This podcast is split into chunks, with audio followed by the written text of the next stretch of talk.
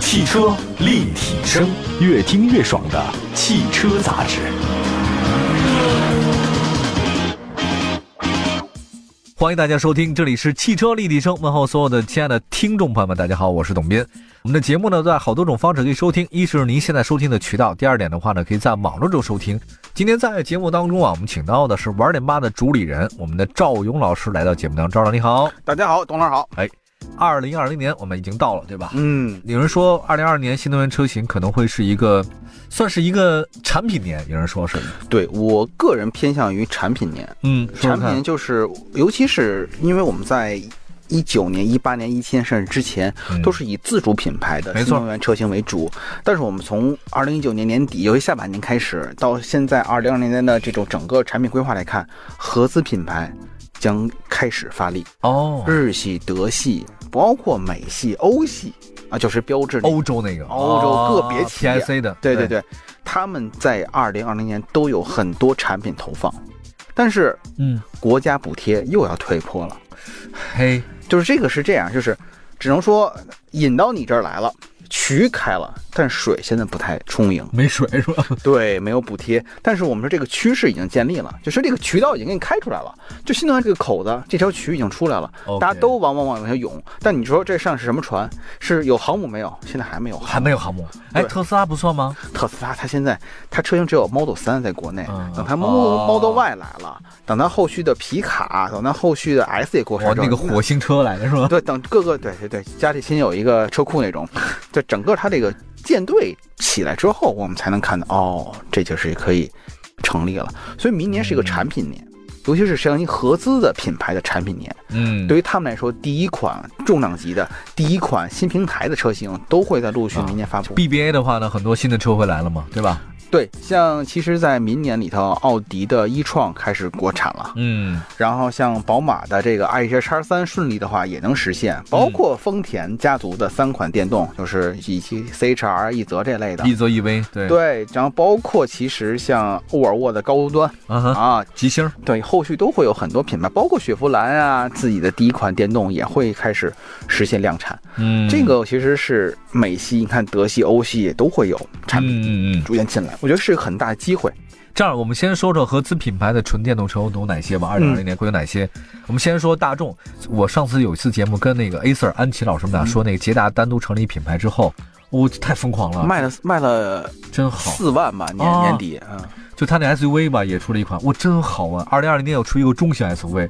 大众没有怂车，现在我发现，就是它尽管有很多问题，尽管帕萨特 A 柱断了，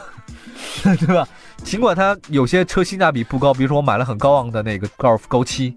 可是大众的出的车就是好像被人很多人关注，哎，对，首先我们盗要版感谢这个品牌，第二它的技术实力，嗯，它有，就是就是我们要买车之前或者买产品之前，我们先看它一叫做技技术架构，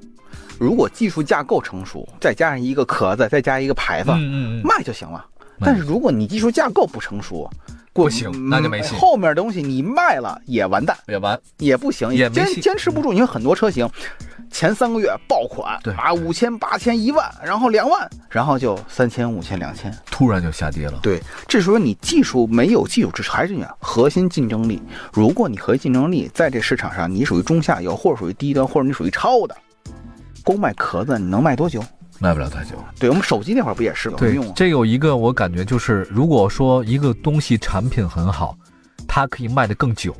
如果一个东西它产品一般，营销很好，它会一开始卖得很高，但后面马上就下跌。哎，它没有耐力。如果像大众的话，它可能产品力比较强吧，应该这么说。合资品牌我们之前说说两个大众，一个是大众 ID 三，一个大众 ID 初见。我们来看看这个事儿啊，你看看这个是二零二零年合资的进口品牌纯电动车集中爆发一年。大众 ID 点三已经在海外正式亮相，就这个样子，看到了吧？嗯，而去年年底呢，ID 3也在国内正式亮相。动力部分的话，ID 3的后桥搭载一台永磁同步，嗯最大功率一百五十千瓦，最大扭矩三百一啊。ID 3将提供大概是三种的不同的电池容量，四十五、五十八和七十七度电。就是三百公里到五百多公里吧，就对 NEDC 对对对对对嗯根据目前情况来看的话呢，这个 ID 3有望在二零年正式国产上市。怎么来看这个车？这个其实我个人觉得可以重点关注，因为是大众在大象转身之后啊，不是说 E 高尔夫那种，相当于在平台老平台改之后，它是带大象转身在 M1B 平台里头第一款第一款国内亮相、量产的一个纯电动车型，就是这款，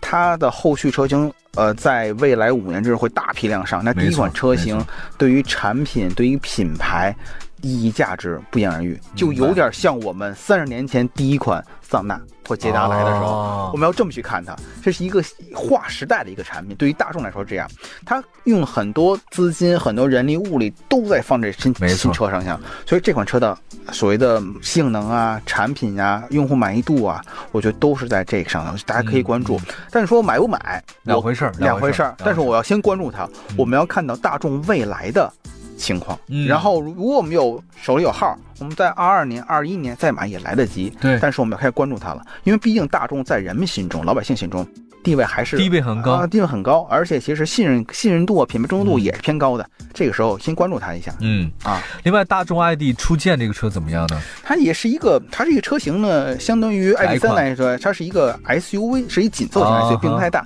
我们我们之前聊过，我说纯电动车型，如果是 SUV 车型的话，相对来说还是它能耗太高，它的哦风阻系没数错啊，它自重什么的还是轿车更合对，适？所以紧凑的 SUV 或者紧凑的 Cross 车型，我觉得是比较合适，在这种都市间穿行是比较合适。嗯嗯嗯嗯它相当于就是满足了一些空间的要求，比如说稍微拉高一点啊，然后这个轴距稍微大一点，嗯嗯这是一个适合比如说有家庭的，就三四口人的这种状态比较 OK。明白。所以 SUV 它也是相当于跟它同步，其实呃数据上来说的话，应该会跟 ID 3非常相像。嗯，平台是一样的嘛，只是相当于我们样子的改变。那我们能看出来，就是大众一推的话，就不是一款。好多，他有这个实力的，对，他上阵父子兵，就打跟仗下亲兄饺弟子似的，就跟哦就跟咱们军队下饺子似的，这不是一艘，哦哗哗哗哗哗，同时两艘开建，这边也是规划里头十几款，然后今年两款，明年三款，后年五款，哇哗哗哗啦啦全出来了。这就是咱们国产的那个和自主的那个新能源车型，往往是好多年出一个，好多年出一个，要么就改出来的，哦人家就是那要个么一就传出来的下出十几个，对，这个真的是太强大了。ID 初见的话，我们看到了一些图片是这样的哈、就是我觉得现在大众那电动车命名，我觉得蛮好的，嗯就是它现在改变了之前非要有什么飞驰啊、腾啊、月呀、辉呀之类的东西，它搞了一个是合资公司起的名儿。 我知道起了一个非常有意思的名字，ID 初见，就是第一次见到你。哇，这个很有意思啊，这个车型我很喜欢，嗯，我比较欣赏它这种命名方式。有一点文艺范儿了，是吧？像我这样的文艺男中年， 无法抵抗。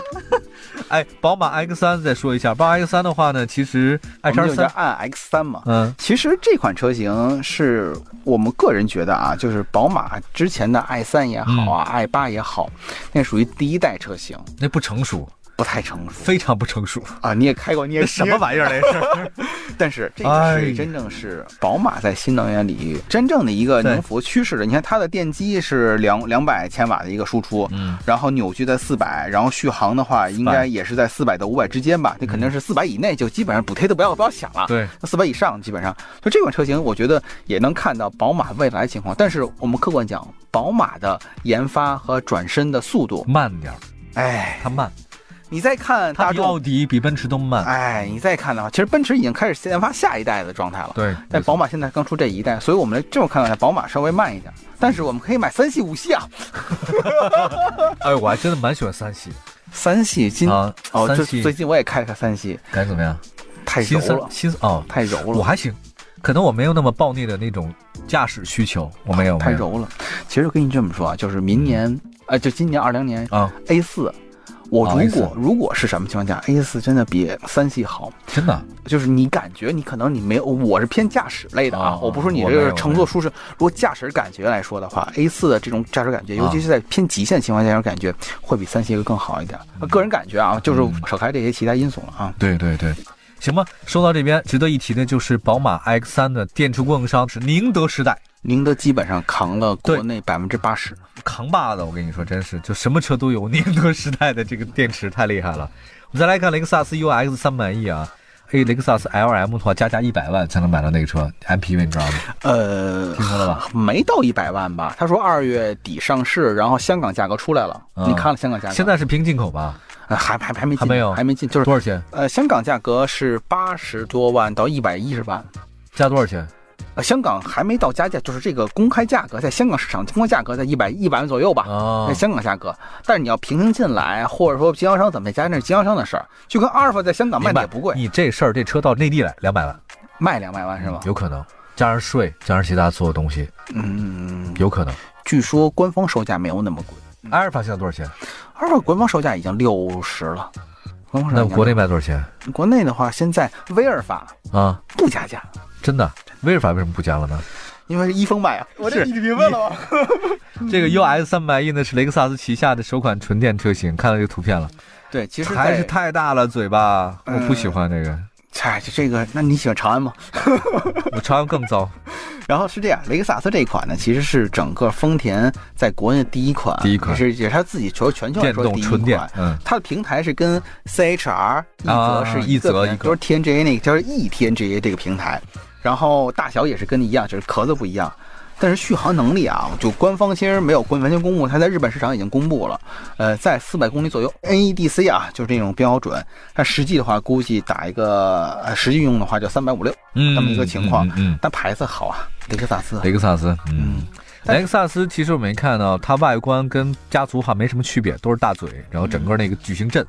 刚才你所说的续航里程才四百，这个其实不是特别亮眼的一个续航里程啊，嗯，其实我们整个看丰田里头，你有印象的纯电动车型，没有，还真没有，它就这样。它其实在它的保或者说它的研发能力，其实在燃料电池啊和混动这块儿。混动嘛，对，因为它的后续，其实我们多说一点，丰田其实在它的电池是这个，这估计在国产之后嗯，哼丰田也是会用国内供应商啊。其实丰田在固态电池的研发上是投入了很大精力的，明白。就是它在固态电池跟燃料电池这两块儿的领域的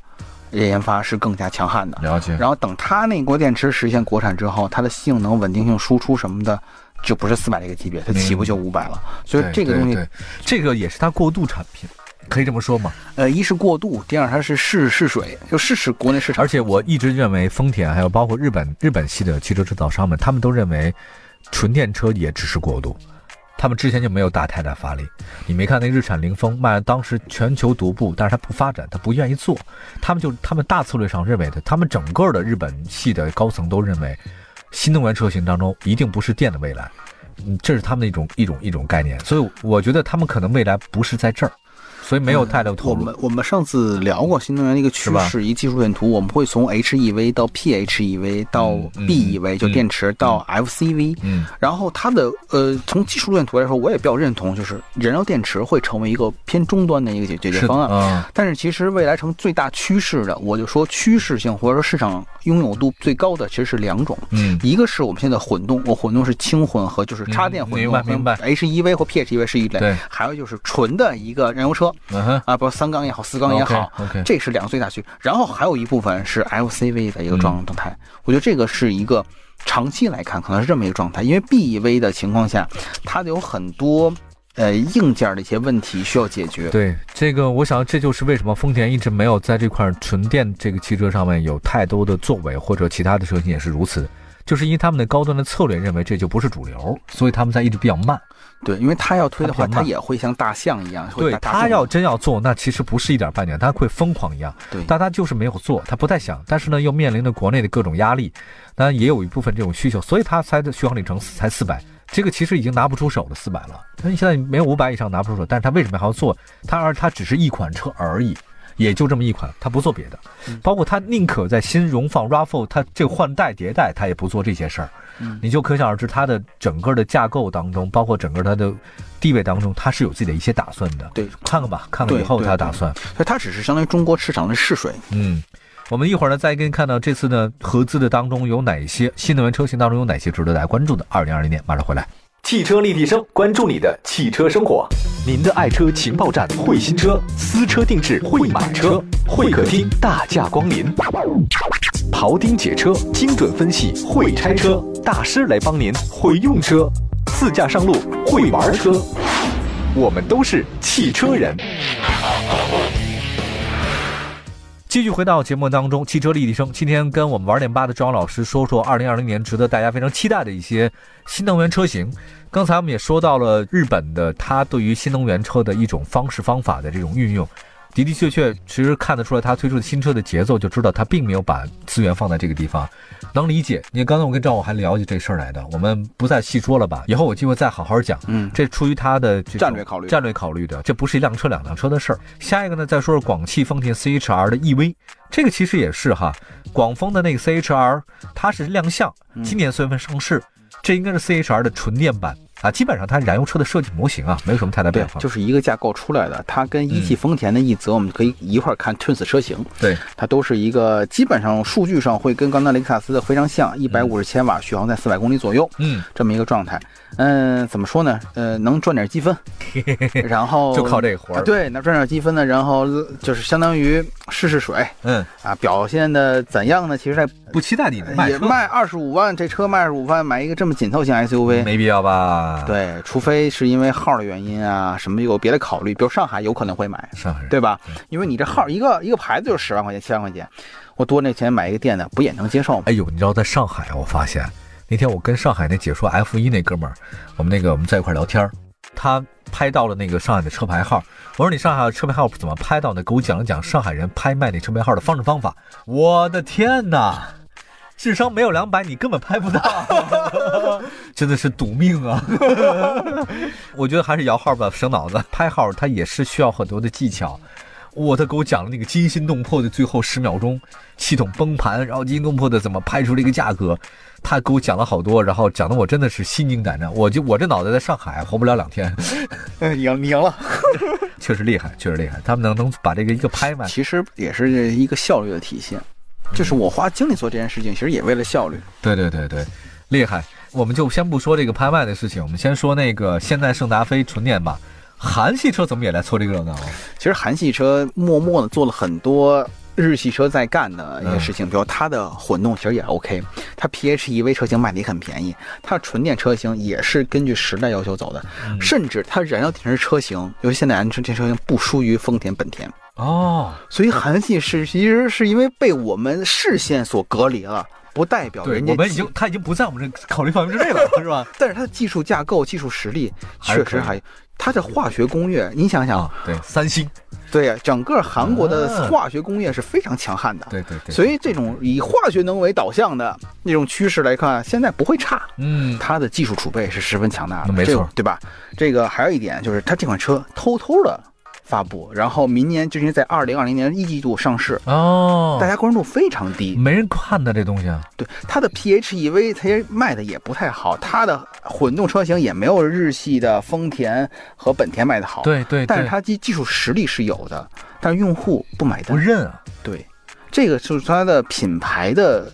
价值受损有很大关系。嗯，就说我们第一上宁可买自主，不会买它。哎，对对它对对比对，比自主会肯定要贵。没错，我要买合资那个钱，我要先考虑日系也好，美系也好，德系啊系也好，我不会选择它，对，而且它也是一个问题，就是它也没成矩阵化。没有，它没有，就一个车两个车的，对，所以这个时候我们就会考虑有拿积分，然后品牌内部一消化就这样了。所以这个车的关注度和期待值，我觉得不是那么很高，但是它的技术实力我们看一眼，它续航能达嗯到四百九，对，四百九，NEDC 四百九，可以对了，我这续续航是 OK 的， OK 没问题的。然后它的数据来说，最大功率一百三十五千瓦对，扭矩是三百一，也不低，加速也不会差。嗯，这就跟它汽油版那个高功也是差不多的，它平台都是那个平台嘛。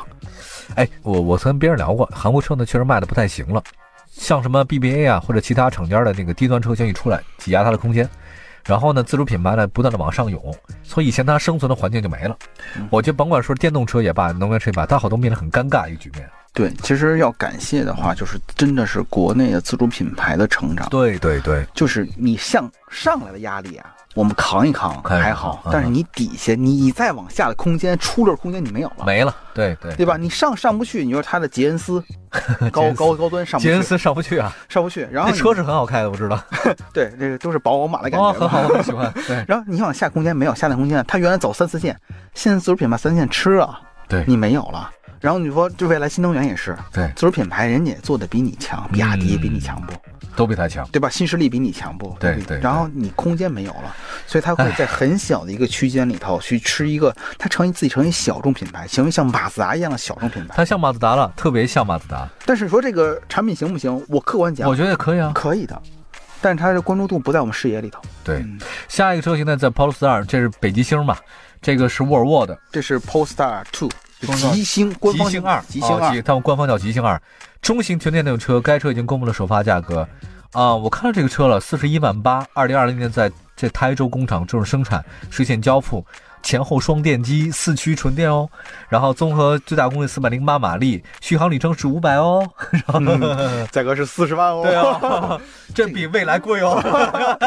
这个确实也不太便宜。哎蔚来跟它差不多了吧？哎未来的话，也不便宜啊如果它有那个租电池版本的话啊，那个会好，我觉得还是挺合适的对。它的服务上，我觉得可能还因为它铺的比较晚嘛，进来对对之后，它对服务上肯定没有像自主品牌的蔚来一样嗯哼做那么大，但是它的产品力上，我觉得首先北欧的感觉是有的。北欧嘛，设计上，然后整个产品力上，我觉得没有问题。关键是能不能在这市场环境下跟特斯拉呀，竞争嘛，竞争一那它下没有。对，哎，我觉得它这外形特别像那《帝国反击战》里面那克隆人军团，的脑袋就特别像那个就是黑白一壳子啊，然后跟那像面罩似的，然后达斯维达的部下，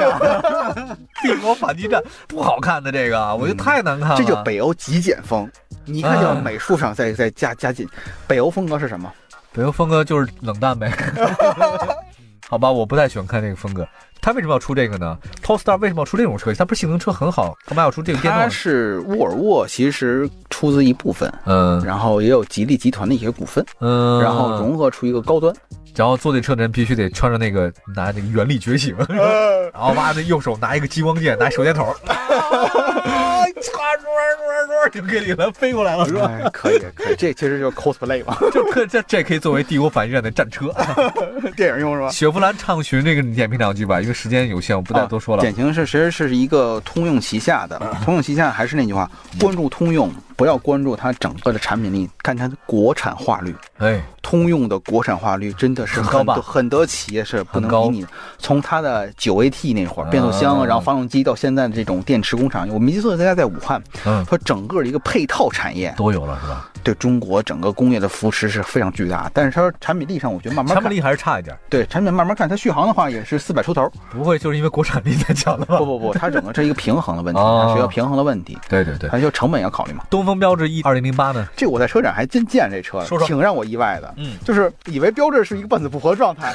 然后我发现有几个车型还又有点意思，它这 E 2 0 8是不大，紧凑型的，然后续航呢也四百，刚刚过补贴那个大限，然后功率是一百二。比较适合什么网约车的感觉？啊，你要做网约车，标志你看出行里头比较合适，但是真正用户有多用户去买 C 端去考虑买的话，对于不多标志来说太少了。哎，我那天看到那个 BSA 里面他出那雪铁龙的电动车，嗯，好看，特别好看，也不错。就是我觉得法国人这块还是有他能力的哈，不是说做不出来的，嗯只是他水土不服的原因，我觉得。我觉得不仅是学水土不服，还有一个它技术储备上，其实已经大大落后其他于啊其也他不行了集是吧团了。它技术储备上其实差，要么才不会裁出来。哦它要提前布局，提前像大众都开始大批量国产的状态下，你跟人怎么比呀、啊嗯，